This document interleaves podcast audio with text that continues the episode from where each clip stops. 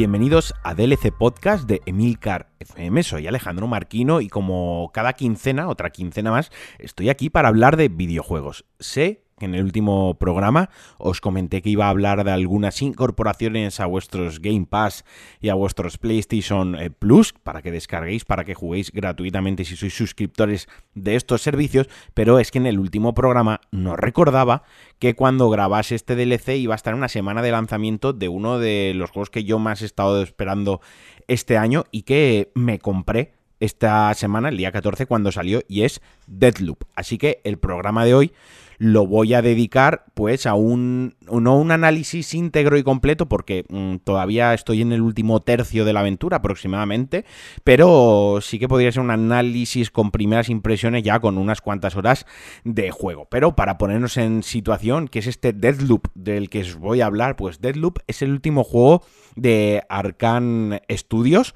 publicado por Bethesda Software, un juego que se anunció en exclusiva para PlayStation 5 y que también iba a salir en PC. Es decir, no iba a salir ni en Game Pass ni en consolas Microsoft. Esto se anunció previamente, previo antes del acuerdo de compra de Bethesda por parte de Microsoft, que eh, sabemos, como ya va a pasar con Starfield, que de ahora en adelante los juegos de Bethesda van a ser exclusivos, al menos de lanzamiento segurísimo, para las consolas de Microsoft y para PC. Pero este Deadloop se quedó fuera, puesto que, como os digo, fue anunciado tiempo antes de la compra. Lo cierto es que cuando se compró la primera, lo primero que nos vino a todos los aficionados a la cabeza fue este juego. ¿Y qué pasa con Deadloop?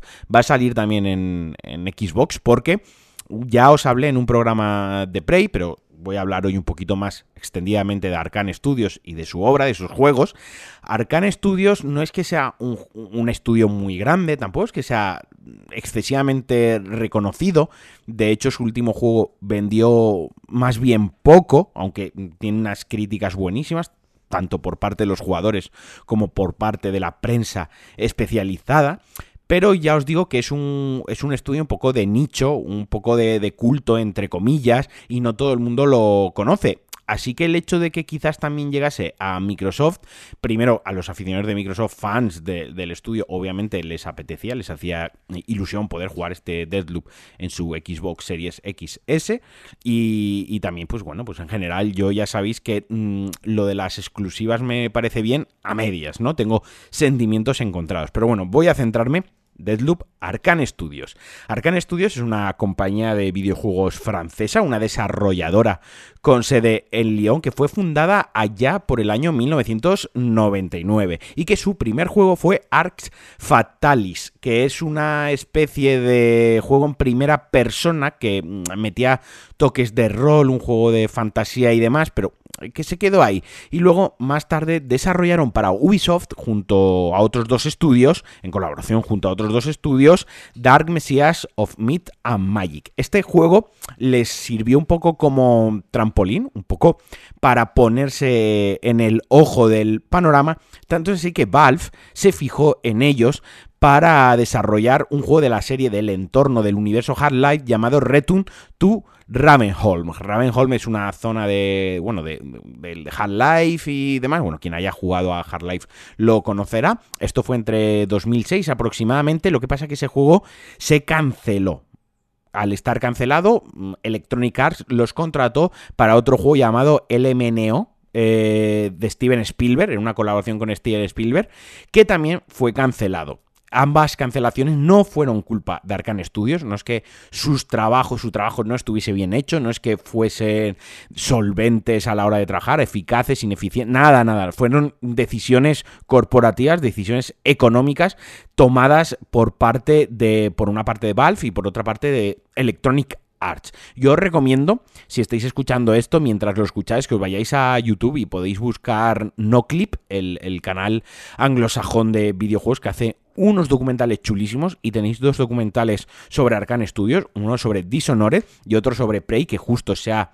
Eh, Prey 2017, que justo se ha publicado esta semana, donde cuentan muy bien cómo se han diseñado estos juegos y la historia del estudio. Y tienen otro mini documental sobre la historia de Arkane Studios que también merece mucho la pena. Estoy haciendo mucho hincapié, me estoy, parece que estoy muy pesado, pero es que de verdad Arkane es muy muy buen estudio y, tiene muy buenas referencias, muy buenas influencias. Sus juegos son menores, no son triples A, son dobles A o, simplemente es A, pero eh, que ahora os contaré un poquito más que ganan, ganan cuando los juegas en profundidad. Pero bueno, tanto es así que al final les llegó su primera oportunidad grande y en 2009 2K Marín anunció que Arcan eh, estaba trabajando, que habían sido contratados para apoyar de una manera bastante importante en el desarrollo de Bioshock 2. Os pongo en, os pongo en tesitura, o sea, Bioshock lo había petado, nos había reventado la cabeza a todos, tanto en lo narrativo como en lo jugable, como la propuesta de la distopía neofuturista, ciencia ficción y sobre todo las preguntas que te hacía elaborarte a ti mismo sobre el individuo, sobre la mm, sociedad. Y ese, ese juego muy chulo que tenías de llevar una mano un arma de fuego y en otra mano esos plásmidos, esos poderes que además los obteníamos de una manera más o menos moral en función de, nuestro, de nuestras decisiones, que ya os digo, fue un buen bombazo Bioshock. Tanto es así que decidieron hacer Bioshock 2, una secuela con sabor a DLC, pero que también planteaba cosas interesantes. No estoy entrando más en detalles porque para aquellos que no hayan jugado Bioshock ni Bioshock 2, que sé que hay mucha gente que todavía no los ha jugado, la historia es importantísima. Eso sí, poner sobre la mesa que Bioshock introdujo una cosa que hasta entonces no se hacía en los videojuegos y que desde entonces marcó un precedente y se quedó. Antes de Bioshock, cuando recogíamos un coleccionable, nos tocaba leerlo en la pantalla. Bioshock integró una manera muy agradable de recoger coleccionables que ampliasen el lore y ampliasen nuestro conocimiento sobre ese mundo en el que estábamos jugando, de manera que se reproducían cintas de clips de audio, grabaciones de los protagonistas del juego, que podíamos reproducirlas y escuchar mientras jugábamos, mientras seguíamos explorando el nivel. Ya no teníamos que recoger un, un, un extra o un coleccionable donde había un texto, el meme, mucho texto. No, ya lo podíamos recoger cogerlo y mientras se reproducía seguíamos investigando. Eso hacía que, pues, primero que cuando viésemos una nota de audio la quisiéramos coger y segundo que nos aportaba muchísima, muchísima información sobre el mundo de una manera más pasiva. Esto... Eh, después ha visto muchísimos juegos, pero en todos los juegos de Arcane Studio esto ha estado totalmente implementado. Total, que en 2010 eh, fue adquirida por Zenimax Media de un conglomerado. Esta, esta compañía pertenece a un conglomerado tochísimo de compañías de, de videojuegos. Eh, y por fin pudieron desarrollar su primer videojuego de estilo propio, ¿vale? En Bioshock 2 ellos habían trabajado en el diseño, en la animación, en el arte, porque ahora, ahora hablaré del arte de Arcane Studios, pero ellos en 2012 pudieron ya trabajar, publicar su Dishonored, un juego en primera persona, de sigilo y acción, que fue mm, eh, un, o sea, mm, la, la, crítica, o sea, los jugadores y la crítica lo elogió y de verdad que es un auténtico jugazo, es uno de mis juegos eh, favoritos. Si tuviese que hacer un top 10, probablemente un top 15, top 10, eh, Dishonored 1 barra Dishonored 2, prefiero el 1 que el 2, pero el 2 obviamente pues se ve mejor, es, más grande, más bonito, más chulo, pero el, el 1 me gusta muchísimo. Y un juego que era, como os digo, sigilo en primera persona, con elementos de rol, pero que era más, digamos, un simulador de estrategia en primera persona. Y ahora desarrollaré esto porque pasa lo mismo con Dishonored 1, 2, Prey y con Deathloop, ¿no? O sea, es, tal cual. En 2016 eh, recibimos eh, la secuela Dishonored 2, ya os digo, un juego donde su principal baza, donde tenía toda la personalidad y donde se veía que era un estudio francés, un estudio de Lyon, era en el diseño de arte. El diseño de arte era espectacular. la ciudad eh, neofuturista también que planteaba los trajes, el diseño artístico, el diseño de personajes, el diseño de enemigos, era totalmente increíble. La interfaz era chulísima. Ahora se ha quedado algo anticuada después de 11 años, pero 9 eh, años, perdonad, más o menos, pero que estaba muy bien en ese momento. Los personajes estaban súper bien escritos, la historia era súper interesante y sobre todo lo más brutal era el diseño de niveles. Era, digamos, como eh, los niveles eran cerrados, o sea, ibas pasando fases, ibas avanzando por la historia, no era un sandbox, pero dentro de los niveles había como pequeñas side quests, pequeñas secundarias que lo que te aportaban era un poco más de poder, un power up, un arma, eh, no era fundamental, te podías pasar el juego, de hecho hay speedruns que se lo pasan en, nada antes de que te des cuenta, es un juego relativamente corto, los juegos de Arcane Studios son relativamente cortos, ahora, ahora también os comentaré cómo nos engañan para alargar los juegos, pero eh, si vas a pincho te lo pasabas enseguida. La cuestión es que los mapas, los niveles, mejor dicho, las fases, el diseño que tenían era brutal porque estaban enfocadas a que te lo pudieses pasar de 10, de 15 maneras diferentes. No había solo un pasillo, no era un, shooter como tal, ni siquiera Wolfenstein que te plantean como tres opciones, ¿no? La sigilosa, la de acción y la mixta. No. Aquí Mm, era como, como una caja de arena para que hiciésemos lo que nos diese la gana. Podías ir full sigilo sin matar a nadie, utilizando poderes como meterte en la mente de un enemigo y controlarlo luego salir de su cuerpo, controlar una rata, un pescado, eh, con teletransportes, cosas así, ¿no? Podías ir a, a, matar con tu ballesta, con tu pistola y con tu espada combinado con los poderes potentísimos que tenías. En plan, si te disparan puedes parar el tiempo, coger a un enemigo, ponerlo delante de las balas y que se mate él a sí mismo con sus perdigones, ¿no? Todo eso era posible, desde coger eh, una batería, lanzarla al aire, disparar, teletransportarte, que la batería cayese en un sitio donde tú habías puesto un enemigo usándolo, eh, controlándolo con el control mental, o sea, ya os digo, las posibilidades son casi infinitas. De todas formas, os, invito a que os vayáis a YouTube también y pongáis eh, Most Beautiful Kills Dishonored, por ejemplo, y hay un montón de vídeos de gente que se le va la pinza. Porque algo muy guay que tienen es que aparte del diseño de nivel es espectacular, los enemigos siempre recorren, siempre hacen el mismo recorrido, de manera que cuando lo juegas muchas veces te puedes aprender las rutinas de los enemigos. Que ahora vosotros diréis, coño, qué aburrido, ¿no? Que siempre se aprenda un recorrido. Lo que mola es que mm, la IA no te la veas venir, sí y no. Quiero decir, sí, por, bueno, pues está chulo que la IA te lo ponga difícil un reto, pero si buscas una experiencia como la que Arcane nos quiere ofrecer, que es apréndete dónde están los enemigos y haz tu coreografía a lo John Wick eh, eh, parisino, John Wick renacentista aquí, eh, neofuturista, y va pegando tiros, ve matándolo todo con los poderes y casi que no te vean ni venir. O sea, eso te tienes que aprender la rutina de los enemigos. Los que hayáis jugado a Dishonored me estaréis entendiendo perfectamente, sabréis lo que, lo que quiero decir, que quizás no me explicando del todo bien.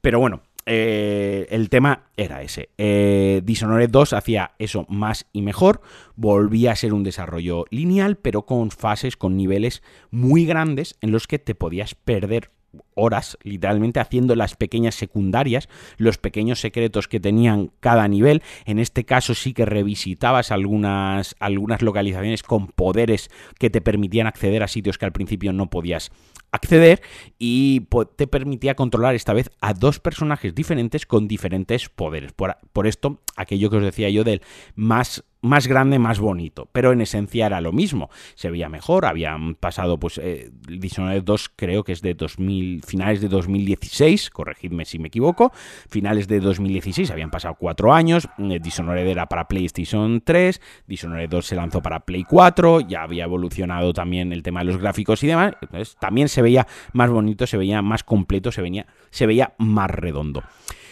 ¿Qué, ¿Cuál fue su siguiente lanzamiento? Prey, del que ya os hablé en DLC, del que he hablado muchas veces, la resurrección, el reboot de, de, Prey, un juego de PC de 2006 bastante flojo, que se lanzó en 2017. Las críticas fueron muy muy buenas, pero se vendió poquito. Volvíamos a una estación espacial.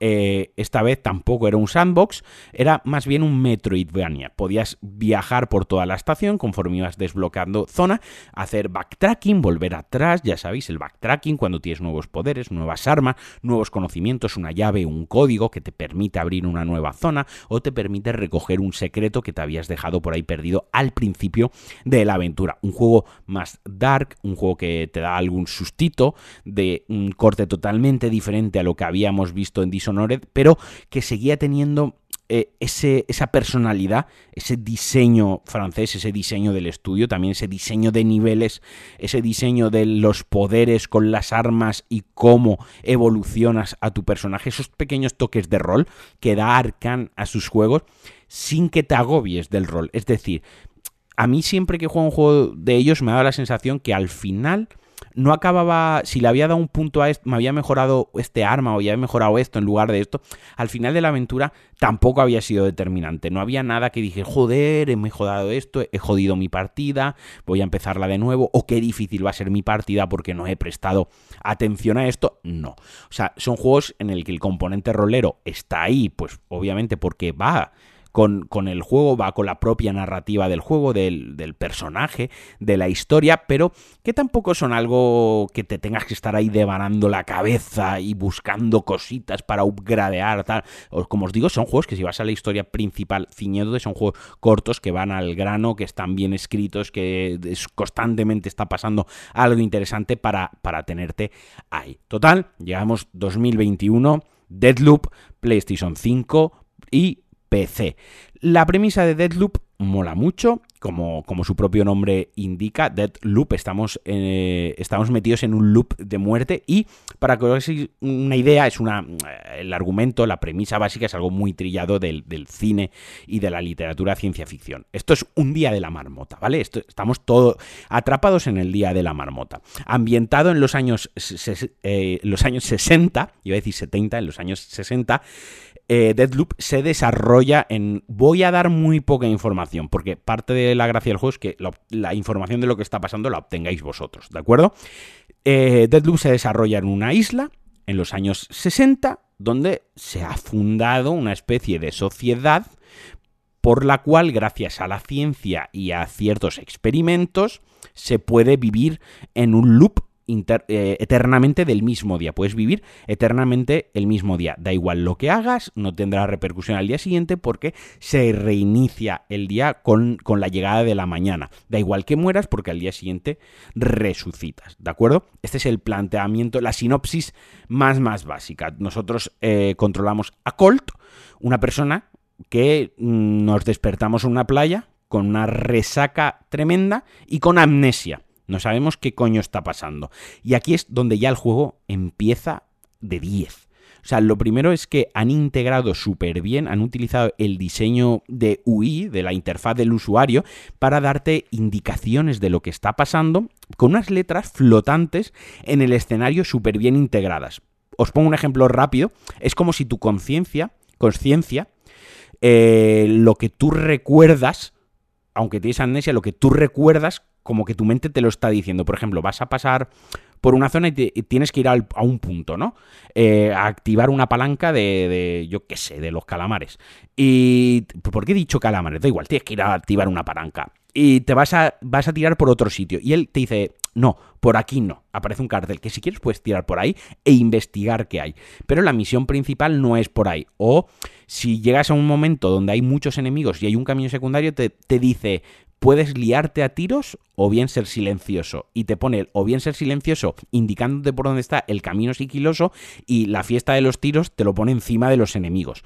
Porque sí que hay algo que, que diferencia si hay muchísimas similitudes. Eh, Deadloop, digamos que recoge lo mejor de Dishonored 1, 2 y de Prey y, y, lo lleva a la nueva generación sí que hay algo que cambia. Por ejemplo, en Dishonored, matar te penalizaba muchísimo. En Dishonored se premiaba al final del nivel con una puntuación al más puro estilo juego japonés eh, tus actos durante la partida. Entonces, si utilizabas anestesia, si ahogabas en lugar de partirles el cuello a los enemigos, si no lo matabas, si no lo te detectaban, te daban un rango, una puntuación más alta. Es decir, no ser detectado y no matar Mm, valía más que hacerlo por las bravas matando a todo Dios que te cruzases. Sin embargo, en Deadloop no. En Deadloop nos animan a matar constantemente. Además, se nota que hay situaciones puestas para que te líes a tiros y que la opción sigilosa te conlleva mucho más tiempo que los tiros. Hay máquinas expendedoras que te dan munición, hay mogollón de armas, puedes llevar armas a dos manos,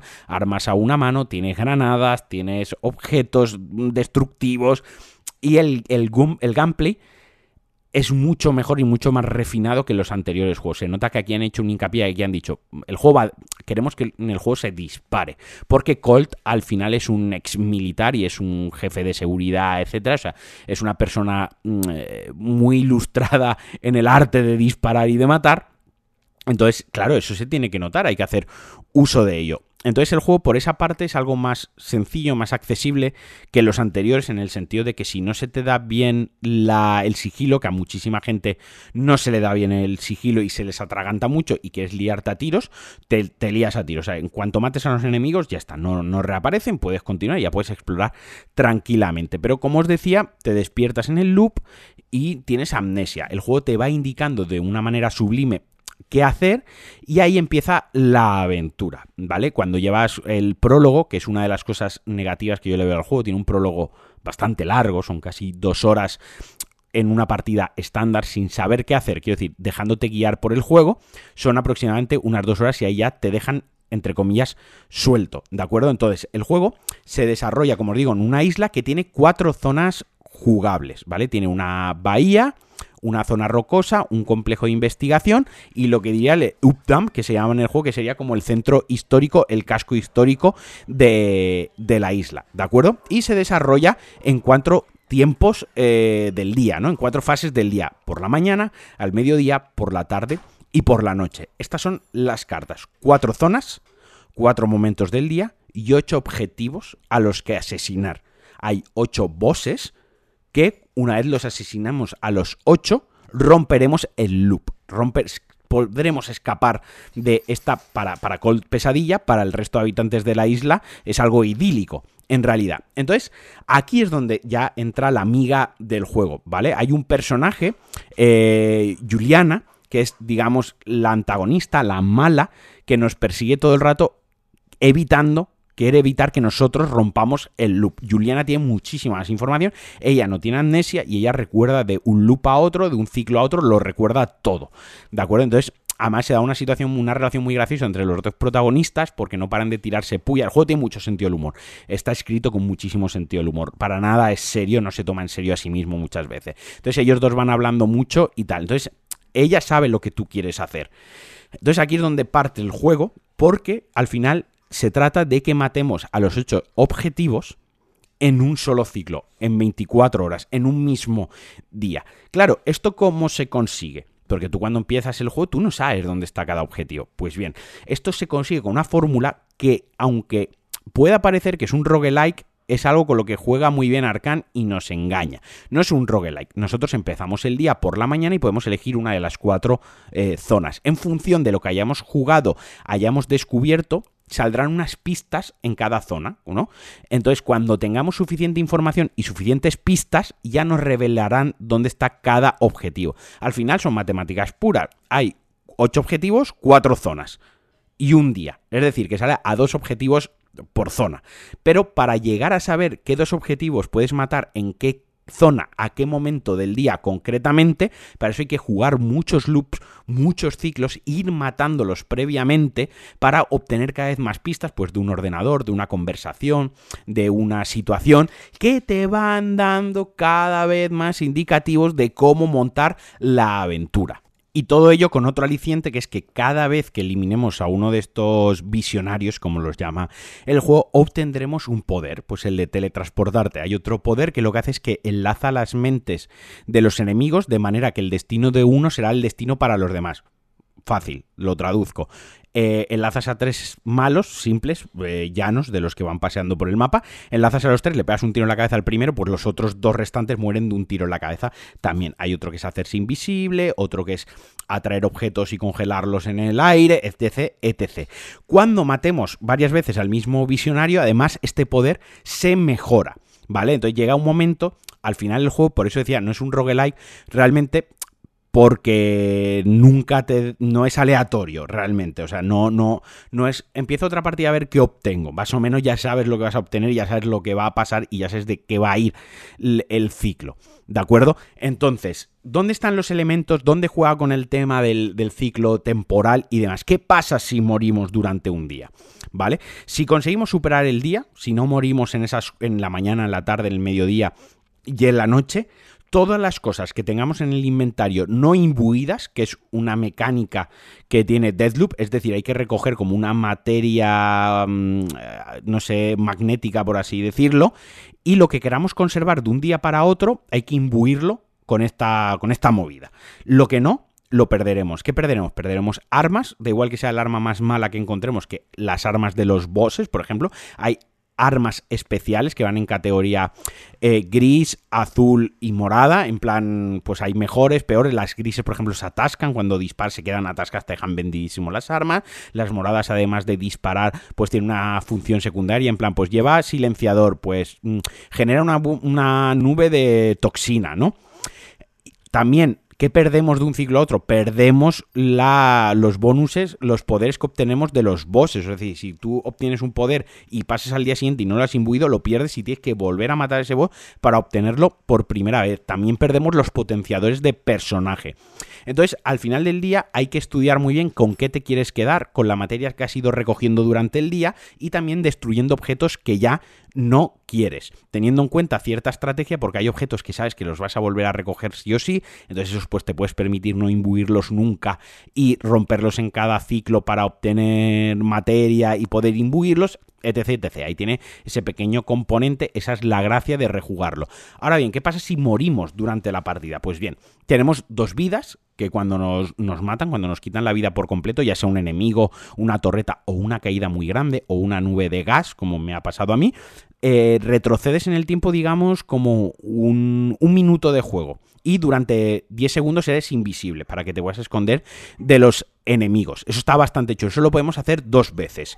La tercera vez que morimos, ahí sí que se acaba, se acaba el ciclo y sí que perdemos absolutamente todo. Y para esto han introducido una mecánica muy al estilo Soul. Si las dos veces que morimos, las dos primeras veces que morimos, conseguimos llegar a nuestro cuerpo, que además se queda flotando, podremos recuperar toda la materia que habíamos dejado con el cadáver. Si eran 15.000 puntos de materia, pues lo recuperamos. Esto está muy bien porque a lo mejor te tiras dos horas investigando en una fase, en una zona, haces muchos secretitos, matas enemigos, recoges mm, materia de esta y mueres. Pues lo suyo es ir y recuperarlo porque si no pierdes bastante progreso, por así decirlo, y la verdad que ayuda bastante porque imbuir movidas no es especialmente barato en este, en este juego. Luego tiene un pequeño componente multijugador, esto es lo que menos me mola del juego, también mm, con pinceladas de, Dark Souls, de la saga Soul, y es que tú puedes jugar como Juliana e invadir a jugadores que estén jugando como Colt en su mapa y matarlo o que te mate a ti. Si jugamos en mono offline, el juego nos invadirá de vez en cuando con Juliana. Esto es una mecánica del juego, no se puede evitar. A mí me toca bastante las narices cuando me pasa, porque además tiene una submecánica aparte del enfrentamiento de, matarte a tiro, sino es una mecánica que no me gusta nada y a mí esto se me ha hecho bola. Es quizás lo que menos, por así decirlo, lo que menos me está gustando del juego. Pero bueno, la opción multijugador la tiene ahí. Yo es algo, ya os digo, yo juego sin, sin estar conectado porque a mí estoy en un momento de mi vida en la que si, en el que si paso una hora jugando a la consola, investigando tal, no sé qué, no tengo tanto tiempo para que venga el niño ratatouille de, yo qué sé, de Kansas, venga, me mate y me joda la puta partida. No me apetece. Ya me lo hace la consola y me toca las narices, porque el juego no tiene selector de dificultad, entonces la propia dificultad del juego está en las mejoras de las armas que tú lleves encima y lo bien que sepas jugar. Entonces, mm, yo juego offline. Pero bueno, está ahí, lo han intentado, le han puesto ese pequeño toquecito. Ahora bien, ¿qué es lo que más me mola del juego? El juego lo que más me mola es cómo está diseñado. Primero, artísticamente, como os he dicho, ambientados en los 60, los interiores son una pasada, la ropa, el diseño de ropa es una pasada, las armas también son una pasada, los personajes son súper, súper chulos. O sea, ojalá hiciesen una serie de persona o, animada de, de Deathloop, porque de verdad sería muy divertida. Y luego está el tema, como os decía, de cómo te engaña el juego. Porque cuando tú vas a una fase, por ejemplo, por la mañana, tú vas, haces tus mierdas y te piras. Cuando te piras, automáticamente avanzas al mediodía. Tú en el menú puedes si avanzar directamente a la noche, pero ya sabes que te has, fumado un día, directamente te has quitado un, un, día, un ciclo del medio. Pero bueno, tú cuando acabas tu movida en el mapa y sales, ya has avanzado. Vale, ahora te vas a otro mapa. Porque las cosas cada, en cada ciclo, en cada, en cada momento del día, el mismo mapa en cada momento del día evoluciona. ¿Cómo evoluciona? Pues por ejemplo, una puerta que estaba cerrada por la mañana, por la noche está abierta, una plaza que por la mañana tenía muchos enemigos, por la tarde no tiene ninguno, una o al revés, una plaza que al mediodía no tenía enemigos, por la noche se va a celebrar una fiesta y está petado de enemigos, sensores que están activados o no están activados, eh, el propio, el propio entorno ha cambiado. Por ejemplo, había un coche, pues ahora el coche está explotado, un edificio que puedes entrar e investigarlo por la tarde está quemado. Cuando vas jugando y vas escuchando conversaciones de los enemigos, por ejemplo, me llamó la atención del, el del edificio quemado, esto es uno de los primeros secretos que descubrí, que yo llegué por la tarde y dijeron que lo acababan de quemar. Entonces el juego te dice, luego te sale una pista y te dice, si quieres ir al edificio tal a investigarlo, se quema en el mediodía. Pues tú ya sabes que tú tienes que ir por la mañana a investigarlo. Si vas por el mediodía, por la tarde o por la noche, ya está quemado.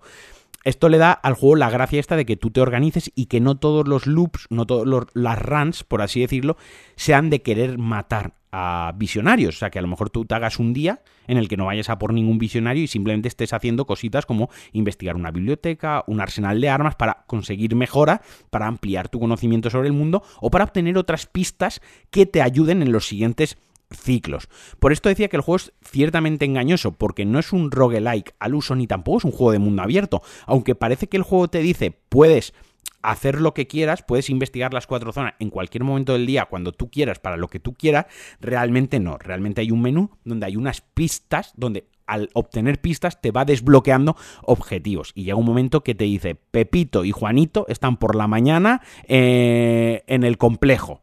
¿No? Y ya lo tienes ahí, esa información ya es para ti. Entonces tú ya sabes que a Pepito y a Juanito los vas a matar en el complejo por la mañana. El mismo juego te va guiando y cuando por la mañana has ido al complejo y has matado a Pepito y a Juanito, el resto del día no te deja elegir el complejo. El propio juego te dice, aquí ya no tienes nada que hacer.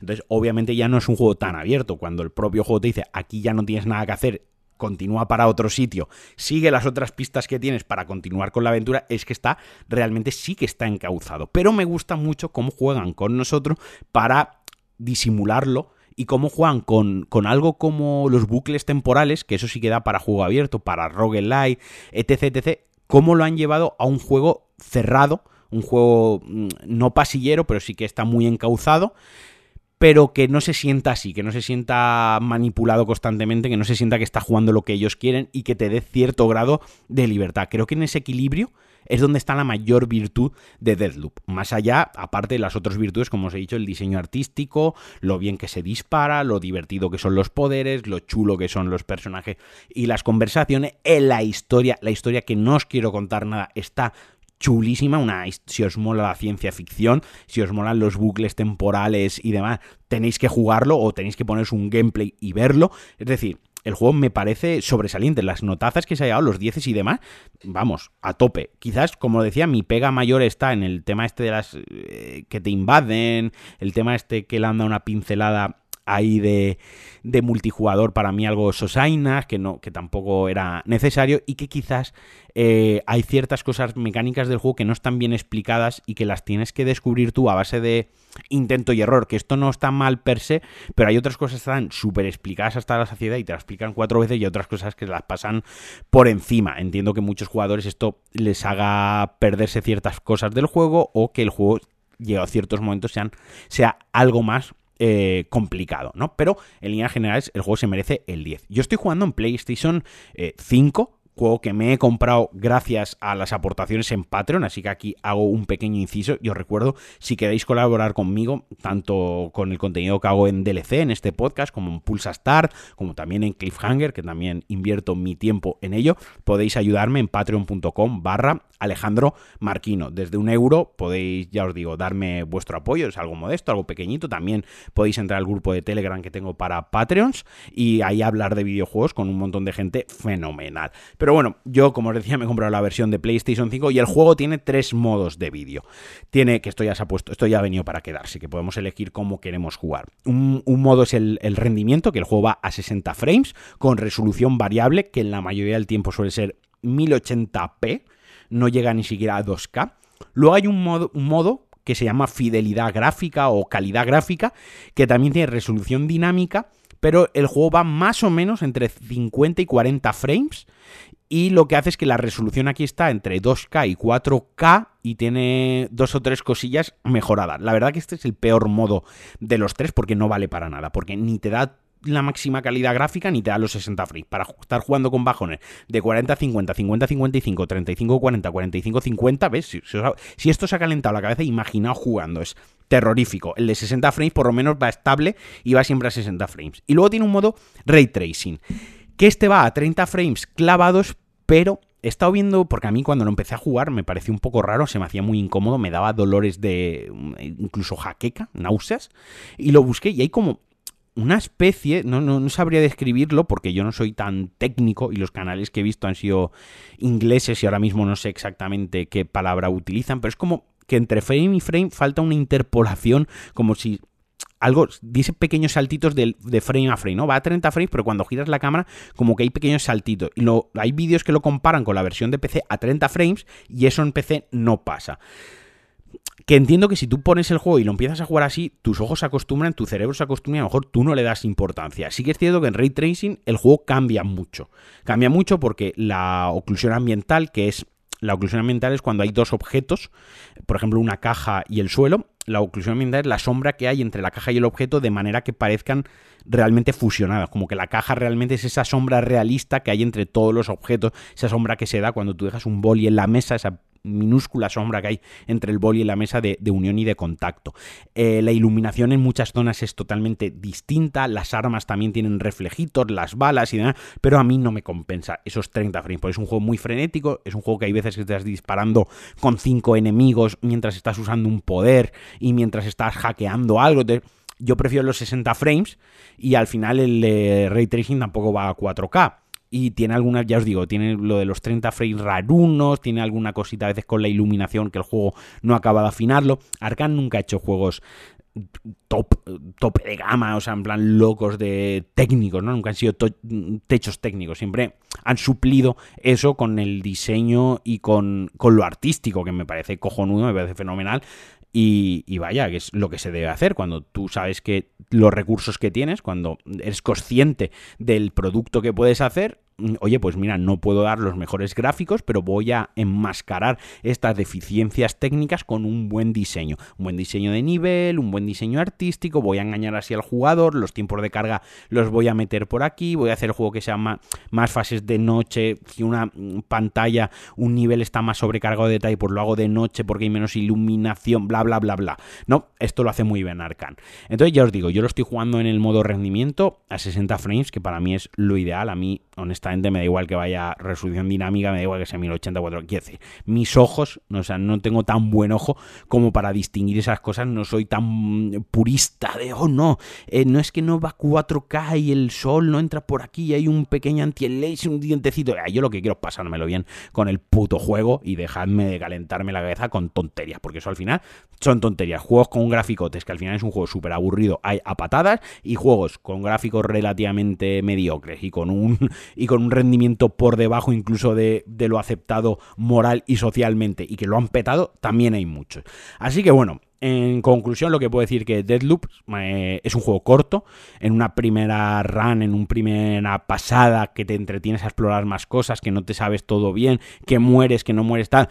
Suele estar la partida en unas 16-18 horas y hay speedruns que se lo han pasado en 5 horas. Quiero decir, es un juego que si vas a pincho en 8, 9, 10 horas te lo has quitado al medio. No es excesivamente largo, por eso más o menos sé que no me queda excesivamente mucho del juego. Y que desde aquí os animo a jugarlo. Os animo a jugarlo primero por el, todo el tema del diseño. Si os interesa parabólicamente el diseño y el diseño de videojuegos en concreto, tenéis que jugar eh, a Deathloop Segundo, si sois fans del estudio o si no lo sois para que lo descubráis, porque os lo vais a pasar bien, porque está muy bien integrado el tema del shooter con los poderes, con el sigilo, con ir a acción a saco. Y si sois fans de la ciencia ficción, pues también lo tenéis que jugar porque os va a encantar la historia.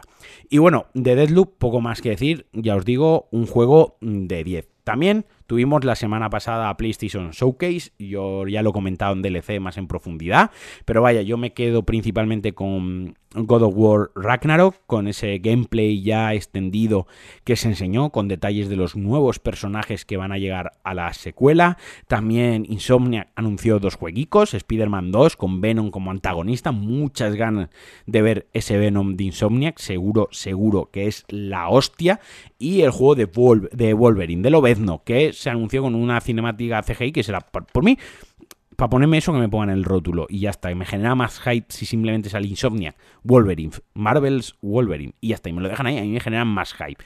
Pero que han dicho que será un juego bastante adulto, bastante serio, etc, etc. Así que bueno, poco más que contaros. Los juegos que tenía pendientes de, de gratis, de suscripción para esta semana, los tengo apuntados para el siguiente DLC, pero es que claro, si es semana de lanzamiento, y yo juego el juego de lanzamiento, os lo tengo que contar.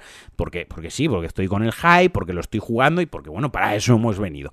Así que, como siempre, os doy muchas gracias por estar ahí. El feedback siempre es bien recibido. Las valoraciones en vuestra app de podcast también, ya sabéis, RT, eh, recomendar el podcast a vuestras amigas, a vuestros primos, a sobrinas, a quien sea que le gusten los videojuegos. Y si queréis colaborar conmigo, os lo recuerdo de nuevo en patreon.com barra Alejandro Marquino. Como siempre, os deseo un feliz viernes, que juguéis mucho a videojuegos, compraos Deadloop si lo tenéis, si no, pues para PC, si no, esperéis a tener una PlayStation 5. Os mando un abrazo muy fuerte, os quiero hacer cosas, adiós.